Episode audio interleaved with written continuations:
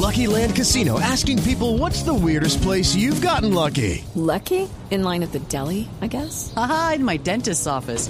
More than once, actually. Do I have to say? Yes, you do. In the car before my kids' PTA meeting. Really? Yes. Excuse me, what's the weirdest place you've gotten lucky? I never win and tell. Well, there you have it. You can get lucky anywhere playing at LuckyLandSlots.com. Play for free right now. Are you feeling lucky? No purchase necessary. Void where prohibited by law. 18 plus. Terms and conditions apply. See website for details. Ricardo Ospina es periodista. Está en Mañanas Blue.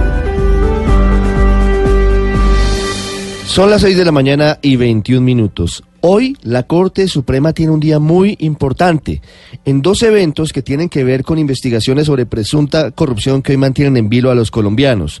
Primero, temprano, en la mañana, la sala plena de la Corte se reunirá en el Club de Abogados, en el norte de la ciudad, para esquivar los problemas de movilidad por las marchas estudiantiles que van hacia el centro para decidir si eligen o no fiscal ad hoc para el caso de Brecht ha trascendido que primero habrá una discusión sobre la terna y luego serían escuchados los aspirantes, Clara María González, Gilberto Orozco y Leonardo Espinosa.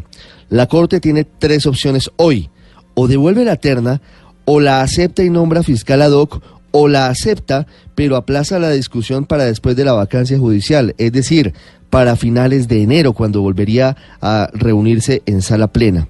Como se ha dicho, es muy importante que haya humo blanco y se pueda saber a fondo y de manera independiente la verdad de Odebrecht.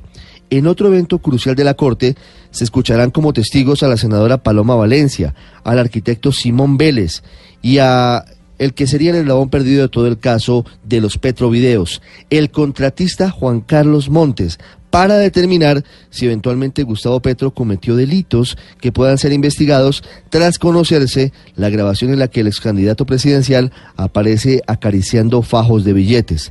En los dos casos, el del fiscal ad hoc para Odebrecht y el del Petrovideo, el país necesita toda la verdad para que de alguna manera muy pronto se comience a recomponer la alicaída confianza en las instituciones.